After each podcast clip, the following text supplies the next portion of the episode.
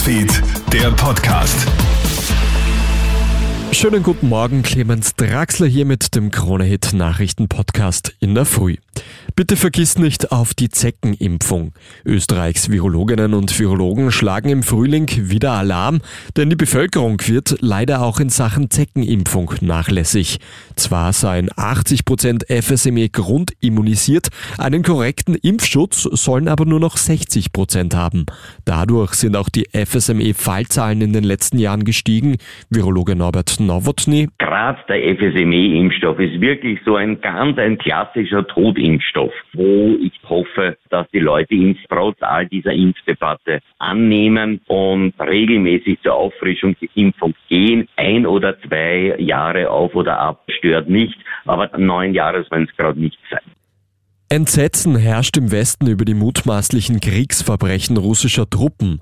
Im Kiewer Vorort Butscha sind ja am Wochenende 410 Leichen gefunden worden. Russland drohen jetzt weitere scharfe Sanktionsmaßnahmen. Der Westen diskutiert unter anderem ein Gasexportverbot. In den nächsten Tagen sollen neue Maßnahmen beschlossen werden, heißt es aus Deutschland. Ungarns Ministerpräsident Viktor Orban steht vor einer fünften Amtszeit. Der nationalkonservative Fidesz-Politiker gewinnt die gestrige Parlamentswahl eindeutig. Auch der Zusammenschluss einer gemeinsamen Liste der restlichen Parteien hat das nicht ändern können.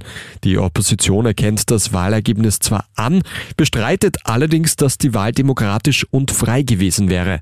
Viktor Orban kontrolliert ja mit seiner Partei einen Großteil der ungarischen Medien.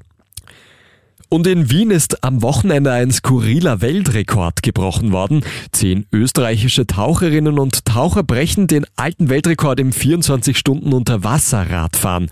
Dabei legen sie insgesamt 123 Kilometer zurück und das, obwohl einer der Weltrekordler bereits früh mit einem Krampf ausfällt. Trainiert haben die Taucherinnen und Taucher bereits seit September. Das war's auch schon mit dem Podcast für heute früh. Ein weiteres Update, das kommt dann von meinem Kollegen Jeremy Fernandes am Nachmittag. Einen schönen Tag. Krone Hits, Newsfeed, der Podcast.